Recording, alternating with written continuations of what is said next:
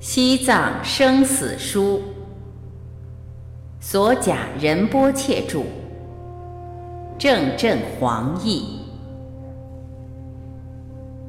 自序：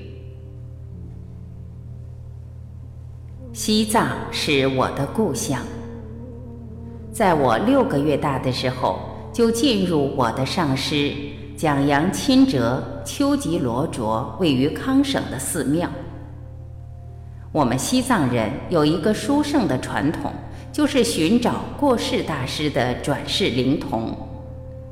他们的年纪很小，必须接受特殊的训练教育，准备日后成为老师。我被命名为索甲，虽然后来我的上师才认出我是托顿索甲的转世。我的前世是一位名闻遐迩的修行人。他是十三世达赖喇嘛的上师，也是蒋扬钦哲仁波切的一位老师。就西藏人来说，我的上师蒋扬钦哲算是高个儿，站在人群中总是比别人高出一个头。他满头银发，剪得短短的，慈颜善目，幽默风趣，耳朵丰满，有如佛陀。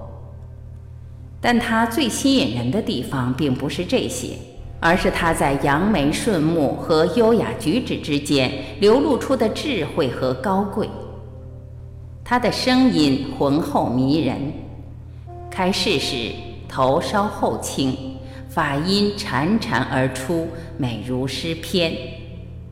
虽然他法相庄严，却平易近人。蒋扬钦哲丰富了我的生命，也启发了这本书。他的前世改变了西藏的佛教修行。在西藏，光靠转世的头衔是不够的，唯有学问和修行才能赢得尊敬。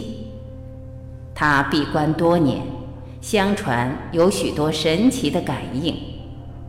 他学富五车，政务高深，就像一部智慧的百科全书，什么疑难杂症都考不倒他。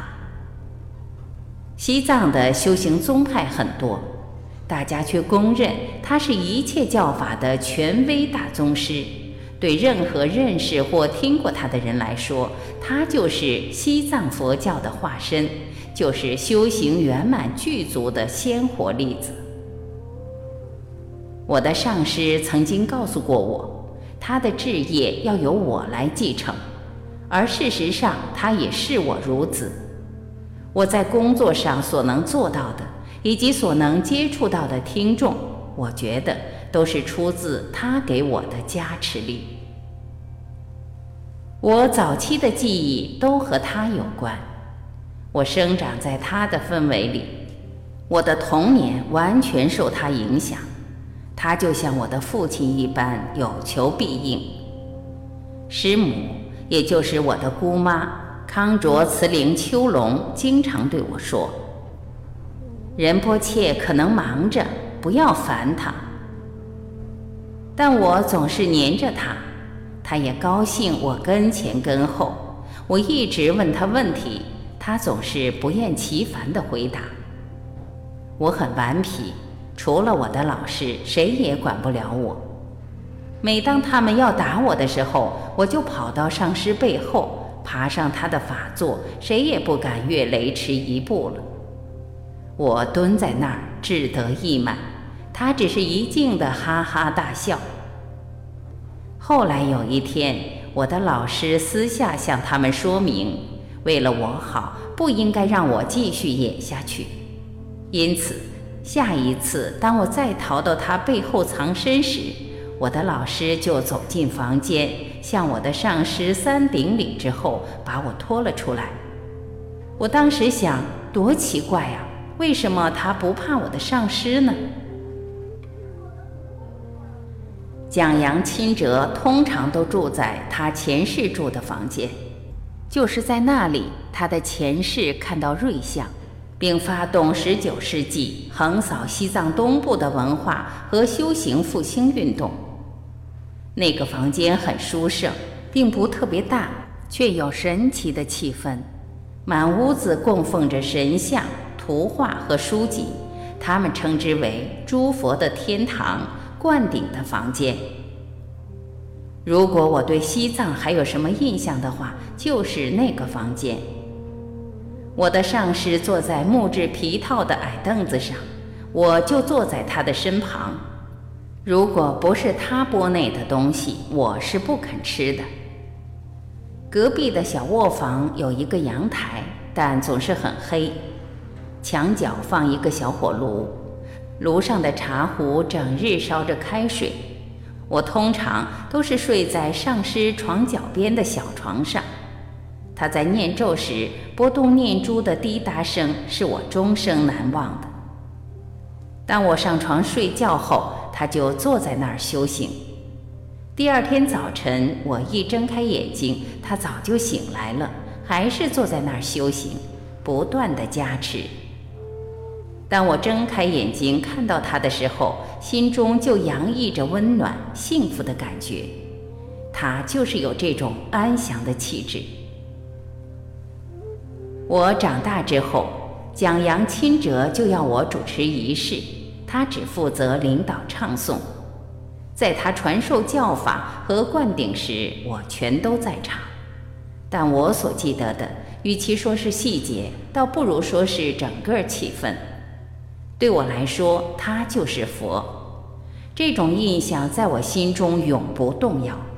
其他每个人也都这么认为。在他传授灌顶的时候，弟子都全神贯注，几乎不敢看他的脸。有些人甚至看到他画现前世或各种佛菩萨的形象。每个人都称他为仁波切，意为尊贵者。这是对上师的尊称。有他出现的场合，其他的老师就不会被这么称呼。他的出现感人至深，让许多人感动地称呼他为本初佛。如果没有遇到我的上师蒋扬钦哲，我知道我会完全不同。他充满温馨、智慧和慈悲，体现佛法的神圣真理。让佛法落实于生活，生机盎然。每当我与别人分享上师的气氛时，他们都深有同感。那么，蒋扬钦哲又给了我什么启示呢？就是对佛法不可动摇的信心，以及对于上师无比重要的信念。如果我有什么见解的话，我知道都是得自于他。